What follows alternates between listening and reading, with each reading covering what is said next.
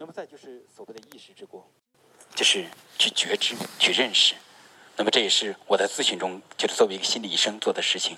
当来访者知道对他一些东西有了理解，他就会变得不太一样。哎，我是因为今年有很多变化，所以我现在做咨询也变得简洁了很多。过去做咨询经常有点磨磨唧唧的，其实自己不觉得，但是现在发现太磨叽了。比方说，我现在做咨询会怎样？有次我一个来访者这样说：“他说吴老师，我的好朋友要结婚了，因为他这两个都是女都是女孩儿。他说。”我我有些愤怒，我说你为什么愤怒呢？他说他背叛了我。我说你为什么会有背叛感？他说过去我们俩相依为命，同命相连，我们都是很难嫁出去的女人。就是现在他竟然先嫁出去了，我感觉我们这个作为一个共同体，作为一个友谊的这种，因为他感他们俩有点像共生的这种感觉，作为一个共同体，他背叛了我。后来。我就对他说：“当然，他这个背叛感在一定程度上是成立，但是他有个更直接的东西，就他自己没有意识到，或者他用一个比较好的语言来解释。后来我就对他说：‘我说你在嫉妒他。’他就很震惊，他说：‘吴老师，我在嫉妒他吗？’我说：‘你感觉一下，你在你有嫉妒吗？’呃，虽然我这样说的很直接，但是我仍然是做着带着一种我说的是假设这么一种态度。那么当他体会了一下，他说：‘哎呀，吴老师，这真的是嫉妒哎。’他说：“哎，那为什么我意识不到这是嫉妒？”后来我就对他说：“如果你说你背叛了我，这让你有你有一种道德上的优越感，是吧？这样一来，你觉得我因为有道德上优越感，所以我愤怒是理所应当的。但是当你发现，你你之所以愤怒，其实因为你是在嫉妒而已，这时候你立马就没有这个道德上的优越感了。”那他明白这个之后，其实他知道他经常在很多很多时候处在嫉妒的状态，他就对他的嫉妒有了很深的理解，有了一些，所以他就变得不太一样。这就是把意识之光带到他这个嫉妒里。那如果用这个歌剧魅影的这个一些剧照来看呢，就是像这一部分有很深的这个寓意。当然，这个这是电影版的，这不是那个就是音音乐剧版的。就是电影版里的这个歌剧魅影也拍的还比较文艺，而且在这个女孩在亲吻魅影的时候，这个魅影还戴着面具。但是在音乐剧里头，它更有力量，就是那个魅影的面具已经被摘下来，它变得非常的恐怖，非常的狰狞，就很糟糕。而女主角由衷的去亲吻他，我觉得那个那个亲吻是非常非常由衷的，就。结果这个亲吻就把这个魅影就给治好了。就他本来想有很大的攻击性，而且很大的恨意，他要把女孩的男朋友杀掉。但是他一被吻，他就突然之间就把那个绳索放下来，然后他就让那个男人就得救了。那么这也是关于就是弗洛伊德的这个性和攻击的一个很深的解释。弗洛伊德是这样说的。那个攻击性，当然弗洛伊德他不会认为攻击性是个好东西，他认为文明就在于对性欲和攻击性的压抑和升华上，就这是弗洛伊德的观点。但是温尼科特他就有另外一个解释，他就会认为性攻击性和性欲是怎么可以得到和解呢？就是当攻击性和性欲融合在一起的时候，攻击性就和解了。就比方说，男人有很强的攻击性，他在攻击女人的身体，但我说指的是性啊，就是。如果他只是攻击女人的身体，这是很糟糕的东西。但是，如果男人带着攻击性和女人发生性关系的时候，这两个攻击性和性欲一下合而为一，而且两个人又合而为一，这个时候产生的所谓的性爱，然后男人的攻击性一点一下就得到了和解。而对女人来讲，女人有感觉，如果男人没有攻击性的话，他在性中会非常无趣，你甚至都没有性欲。但如果这个男人带着的一些攻击性的东西，他去接近你，你发现那个性的欲望就非常不太一，就非常的不一样。所以这些到这儿呢，成了这么一个象征：魅影是一个攻击性的化身，但是女人吻了他，所以他一下就和解了。当然，我们还有另外一个来解释，就是说，如果你的这个坏被接纳了，被爱上了，然后你就得到了和解。所以，男男人和女人之间交往，我想在国外也其实也存在这种情形，就是女人在情绪上攻击男人，男人在身体上攻击女人。男人在情绪上包容女人的情绪，然后女人就会觉得自己这个所谓的坏脾气原来是好的，被接纳了，然后自己的这些作原来是被认可的，然后你就有有一种由衷的爱上男人的感觉。而男人的这个攻击性，就是在性中。就是得到了这种容纳，然后男人的这种存在感也得到了这个祝福。所以这个世界是这样一种道理。好，那在这个看歌剧魅影的时候，我在伦敦看，因为我的英语比较差，就是所以我听不懂他们在唱什么。但是有一幕，就是我就其实有几幕，我在眼泪哗哗的往下流。但是有一幕是流的最厉害的，就是这个魅影在教这个女孩唱歌。一开始这个女孩歌唱的也挺好，她在歌剧院里，她的那个歌喉已经被这个魅影开发出来了。但是当当他们在在地下的这个神秘的幽灵一般的这种宫殿里，然后幽灵就是这个魅影在教女孩就是唱歌，结果女孩的音啪啪啪啪啪啪不断的拔到最高度，就是最高。然后当他们唱到那个最高点的时候，我眼泪哗哗的狂流。这这什么意思呢？你看，对女孩来讲，她的歌喉，其实就是在肆无忌惮的表达，是吗？就相当于我跟大家讲的，我的那个所谓的不压抑，当我的手能够自如的、淋漓尽致的伸出去去触摸别人，触摸这些各种各样的存在，其实这都是同样的含义。其实当我们的攻击性，当我们的生命能量能够肆无忌惮的表达，然后那个时候当全然表达出来的时候，那是一种高峰体验，非常美的状态。所以。就是那个魅影一旦在教这个女孩说，再高再高，继续唱继续唱，就是结果那个女孩突然那个最后那声音啪啪啪不断的升高，最后就一种酣畅淋漓的全然的歌唱。所以我相信很多人之所以喜欢所谓的男高音，是吧？你喜欢那种极致的表达，像那个海豚音，是吧？就是就是在要这种感觉，这种感觉会很深的碰触我们。而且在这个音乐剧里头，它有一个象征。他们在地下的宫殿里，有一个像鬼魂一样的魅影，在教这个女孩唱歌。其实就是说，你要把你的内在的力量完全释放出来。就比方说，在歌剧魅影里头，它有这么一个事情：这个女主角是个女孩，那前面她有一个老的台柱子，那是一个就是那个年长一些的女性嘛。那这个女孩她要去。唱的就是把自己的歌喉完全的唱出来，他就直接和那个老的台柱子构成竞争关系，是吗？其实很多人，你之所以不敢释放自己，特别作为女性，你不敢释放自己，就是经常和这个有关。你觉得，如果你释放你的歌喉，释放你的力量，让你活得非常精彩，让你活得很有很绽放，你就会有愧疚感，就好像你伤害到了其他的女人。而这个在生命最初呢，就是如果你作为女孩。你表达你的力量，你让自己活得很精彩，你就直接和妈妈构成了一个竞争的关系。如果妈妈嫉妒心也很强，她的嫉妒心没有得到很好的处理，妈妈就可能不会允许女儿很好的去和自己竞争。那么作为女孩来讲，你就是作为女儿，你的这个竞争性、你的嫉妒心也相当于被压抑了。所以。在座的就是诸位，如果你会作为女作为女士的话，你感觉你活得很自在，活得很洒脱。通常你会发现，你和你妈妈的关系有这个被祝福的一部分，就是说，妈妈是可以允许你去和她竞争。那作为男性也是一样，就如果男性，就是你会发现你可以和爸爸竞争，爸爸接受甚至祝福你比他厉害，你会发现你的这个男性的力量就出来的很容易。如果你的父亲他自身是个很压抑的人，比方在我们家里，我父亲很压抑，但是他他不会打我，也不会骂我，就是，但是他也不不会鼓励我说你要变成怎么样。那这样一来，就是我虽然没被压抑，但是我父亲不能成为一个榜样。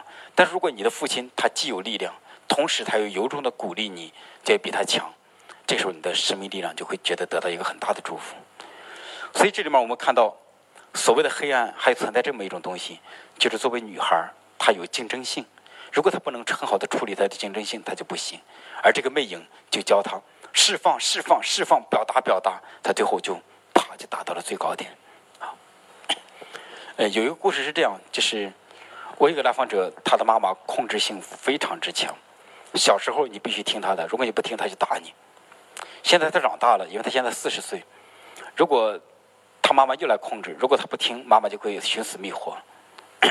所以这种控制很极致，是吧？那文章来放着跟你不同，他活得比较压抑，他就是这样的，他脸上经常是面无表情，听他讲话有时候也不够有意思。嗯，但是他逐渐的有了很多变化，就今年的变化就很大。结果今年呢，他妈妈又从就是老家过来，在广州住了就是住了三几个月。他有两个月的时间，他强烈的、密集的攻击他妈妈。他怎么攻击呢？这也是过去他妈妈攻击他的方式。就比方说，他跟妈妈有一次吵架，说：“你怎么这样放垃圾袋呢？你不应该这样放垃圾袋，你应该怎么怎么怎么怎么怎么去放。”他对他妈妈有很多这样的控制，都是生活中琐细的细节。然后最初他一给他妈妈，他一攻击他妈妈，他妈妈就直接回到床上，在床上一躺，说：“我不活了，我要死了。”然后，而且，首先妈妈这样威胁他，他感觉到很恐怖。就是再一个呢，他感到很内疚，因为就算妈妈不会去真的寻死觅活，他也觉得妈妈一下子这样躺下去了，他感觉很很痛苦，是吗？而且我我也由衷的觉得，当时在做咨询的时候，我觉得他不该这么做。但是我作为心理医生，我不会这样去说他。如果我不是心理医生，我是他朋友的话，我会建议他，你能不能用好的方式这样去做？你不要这样做。但是我作为心理医生，我主要是在理解，所以我不会去就是限制他或者怎么怎么样。嗯，结果这样谈了两个两个月，就是这件事，这个他对妈妈的攻击持续两个月，他就突然之间有一天对我说：“哎，他说吴老师，好奇怪啊！我现在发现我妈妈变了。”我说：“你妈妈变成怎么样？”她说：“我妈妈变结实了。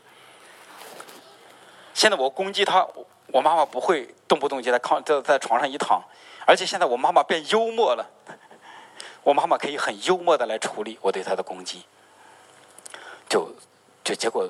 就这是一个很这一个非常让我印象特别深的故事，所以我就说，有时候我们可以彼此之间打来打去，在打来打去的过程之中，去就是去就是和我的和自己的攻击性相处，和对方的攻击性相处。而且当然，如果打的时候，我们注意这种不能够升级的太厉害。比方我打你是两分，你打我是三分，我打你是五分，你打我是九分，那最后是这样的话就很可怕。就是。如果我想攻击你的就是五分，那我就把这个五分或者再低一点这样去表达，然后对方也会表达，就是，但如果再加上另外一部分就会更好。这边可以打，同时我也可以去搂他，是吧？就是一边打就是一边一边搂，就是说既可以表达，就是就俗话说打一巴掌他给一个甜枣吃，是吧？看着很不好，但是结果它发生很很大的转变。那么还有另外一个故事，这是我就是几年前的一个故事了，已经就是当然这个个案一直到现在都还在在还在做咨询。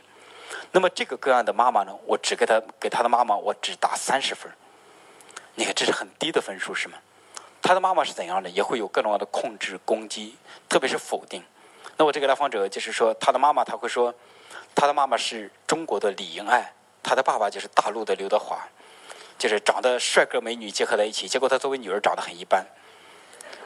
然后他的妈妈无数次的说过：“我怎么把你生的这么丑？你看你长这个样子，你是我女儿吗？”就很多很多这种攻击和否定，一辈子他没得到过鼓励、夸奖、认可。结果我觉得这分数如此之低，那最好就是接受了，接受现实。结果我这个来访者有半年的时间，他就持持之以恒的想跟妈妈修复关系。他有一种很深的动力，然后他就对我说：“虽然。”心理学的书会这么说：不要期望改变父母，但是他就有强烈的愿望想去改变，而且他的方式也不怎么好，经常就是在跟妈妈闹事儿、作啊，一坐坐两个月就是冷战两个月不说话，然后当说话的时候他就埋怨、抱怨、攻击，然后当然有时候他也会去搂他妈妈，向他妈妈求情，就是表达女儿的这个撒娇的东西。结果持续了半年之后，他妈妈改变了。他妈妈开始夸奖他，认可他，鼓励他，就有时候会主动的去亲近他。当他这样讲到那个时候的时候，我也感动的一塌糊涂。就是你能感觉到那个妈妈对他的改变是一种由衷的东西。结果现在因为已经过去了两年了，现在他们母女俩就真的就像是非常亲密的朋友一样，经常两个人搂着去上街，就是。所以我会觉得这也是改变，这也是可以改变的。当然，最近的有一个我这样讲想起，最近的一个故事，这是一个更加感动的故事。呃，我一个男性来访者，他已经达到了这个躁狂抑郁症的这个这个就是诊断标准，就是呃，但大家知道，就是按照现在的精神卫生法，我不能给人家做治疗，是吗？我确实也没给他做治疗，就是他同他既在医院里开药，同时又在我这儿做就是做咨询。呃，但是他会这样说，他说最初他认为咨询起了百分之八十不。药物起了百分之八十的功能，咨询起了百分之二十的功能，但他他现在由衷的觉得咨询起了百分之八十的功能，而药物起了百分之二十的功能。呃，但是他讲了这样一个事情，就是说，就是他前不久要结婚，要在那个婚礼上，他他自己要做一个发表一个很大的演讲，要持续十分钟。那这是一个富二代，就是他的婚礼上有一千人，那就是他的父他的父母都反对，那个婚礼的主持人也反对，他的朋友反对，说你讲十分钟，那别人受得了吗？而且他讲的时候有点像那个主持人的那种腔调，一种表演的这种感觉，就其实我也会有担心。就是，但是他就决定了，他就要这么做。那既然他定了，那我作为心理医生就会给他研究怎么可以让他表达的更好。结果就发现，就是大概我们连续四五次一直谈的都是这一件事。但是有一次，呃，之前发生过一个很关键的事情啊，就是说，他作为一个就是非常自恋的人，如果他去跟别人相处，他希望永远都是他拿着话筒，永远都是他说话，所以他跟人相处总是很艰难。就是他很容易觉得别人在否定他，在攻击他，在蔑视他。那我们不断的在探讨这个关系是怎么回事。那我按照理论来讲，按照精神分析的理论，这个问题肯定是发生在他和妈妈的关系里。但是早期的时候，他就这样对我说：“他说我每天回到家里，一般七八点回到家，都会跟我妈妈聊天聊到十点十一点。从小学就是这样子，他现在已经三十多岁了，这么多年都是这样的。你可以想象，他跟妈妈之间应该关系很好啊。我本来也做了自动的脑补。”结果有一次，他又谈到他跟别人沟通的时候，他总担心别人不关注他，总担心别人不看着他，总担心别人根本就不听他的。我这样听的时候就很有感慨。后来我就问他，就是我这里有一个假定，我猜他问题还是发生在跟妈妈的关系。我就问，那在你的人生中，你什么时候体验过你和人沟通是这样的，就是连起来了，就是有链接的感觉，或者有呼应的感觉？他想了想，他说：“他说吴老师没有。”只有跟你做咨询的时候会有，那我就问他，我说你跟你妈妈从小学就开始天天像朋友一样聊天，聊了这么多年，这有过吗？他想了想，非常震惊的看着我说没有。我说那你和你妈妈是怎么聊天的？他说都是这样的，我这样对着妈妈说话，妈妈脸冲着那边，都是都是这种感觉，就是大家就是能想象吗？就是他这样对着妈妈说话，然后妈妈就这样看着。妈妈或者在看报纸，或者看手机，现在就是看手机，或者在若有所思，然后偶尔回过头来对他说一两句话。结果当我们谈到这一部分的时候，就是就像发现新大陆一样，就他也觉得像发现新大陆一样。他当时甚至都觉得，这吴老师，我是不是可以彻底好了？我因为关系也比较牢靠了，我就对他说：“我说你就做梦吧，我们估计还要再再谈几年，因为躁狂抑郁症是非常非常难治的一个事情。”嗯。当这次咨询回去之后，他的妈妈又对他说了一句话，对他有些伤害。他妈妈是这样说的：“他虽然已经三十多岁，实际上能力非常强，现在家里的企业已经就是一半的力量是他在做。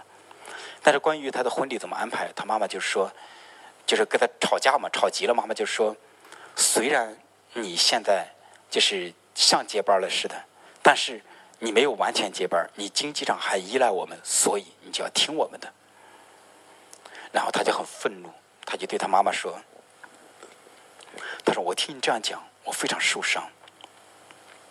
这辈子你从来没有好好听过我说话，我永远对你说话都是我这样面对着你，你脸冲着另外一方。